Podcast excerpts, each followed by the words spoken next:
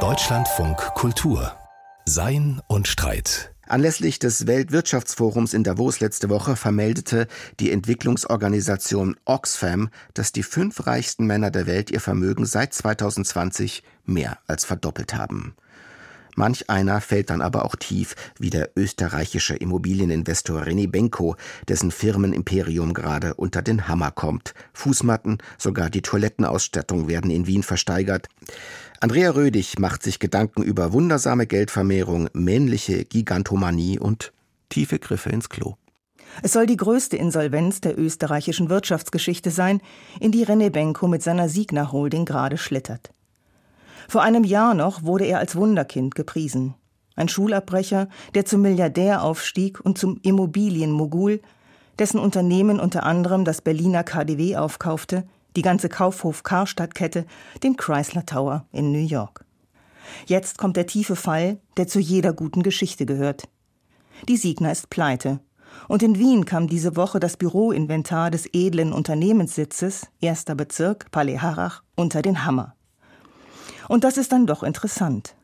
Für eine Fußmatte mit dem Aufdruck Signa, Anfangspreis 3 Euro, waren zwischenzeitlich 1600 Euro geboten, für einen Plastikmülleimer 60, und für das Toilettenset samt Klobürste 550 Euro.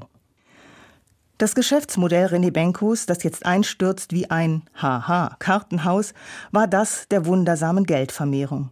Sein weit verzweigtes Unternehmen kaufte die Filetstücke an attraktiven Grundstücken und Immobilien in Innenstädten und trug die erwartete Wertsteigerung gleich in die Bilanz ein, rechnete sich also hoch, um an weitere Kredite zu kommen, um weiter Immobilien zu kaufen.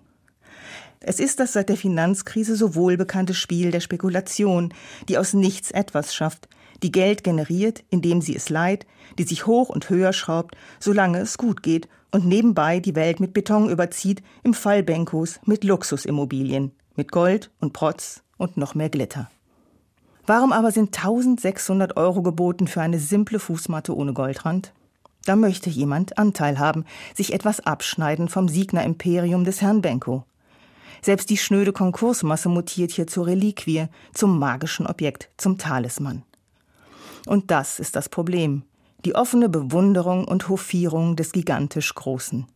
Die Affirmation des Größer ist toller ist besser. Sie nähert sich von einem identifikatorischen, unterwürfigen und, man muss es sagen, meist männlichen Hang zur Gigantomanie, dem Patriarchat der großen Zahl. Ans große Glauben, ans schiere Viel ist nicht per se schlecht. Wir wollen den Überstieg, das Verrückte, den Luxus auch, die wilde Verschwendung, weil wir als Erdenwesen halt auch in den Himmel streben. Aber bezogen auf Geld und Macht wird die Sache ungustiös. Denn das zu Große hat kein Maß. Es ist im tiefsten Sinn des Wortes nicht angemessen.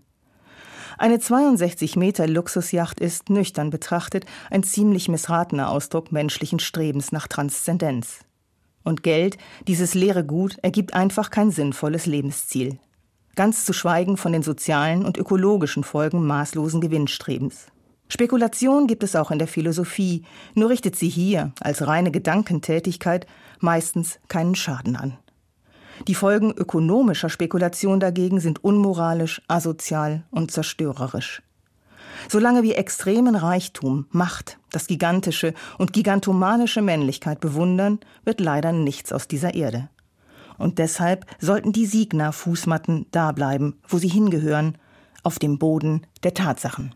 Ein Kommentar von Andrea Rödig.